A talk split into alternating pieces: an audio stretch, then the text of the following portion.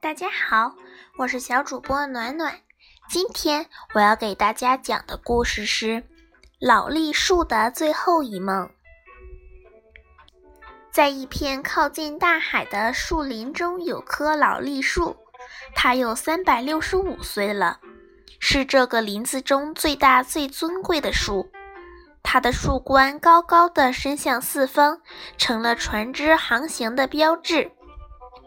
在春夏秋三个季节里，老栗树都是醒着的。快到冬天的时候，它才脱光自己的叶子。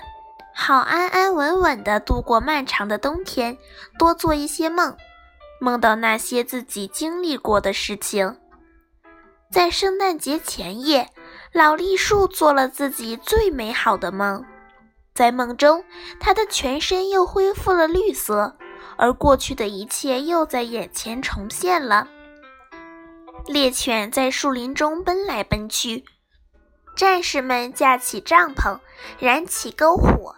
恋人在月光下幽会，还有美丽的春黄菊和风铃花在盛开。他忽然感到有一股生命的泉流，从他最细小的根部一直流到最高处的枝子，流到他的每一片叶子上。它越长越高。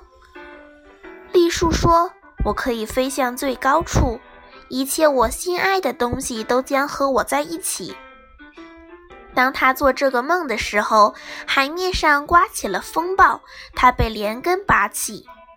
圣诞节的早晨，暴风雨就停了。海员们发现老栗树不见了，他们说他在暴风雨的夜里倒下了。现在谁能顶替他呢？不久，人们唱起了圣诞歌曲，这歌声使船上的每个人都有一种超生的感觉。就和老栗树在圣诞节那个最美好的梦中的感觉一样。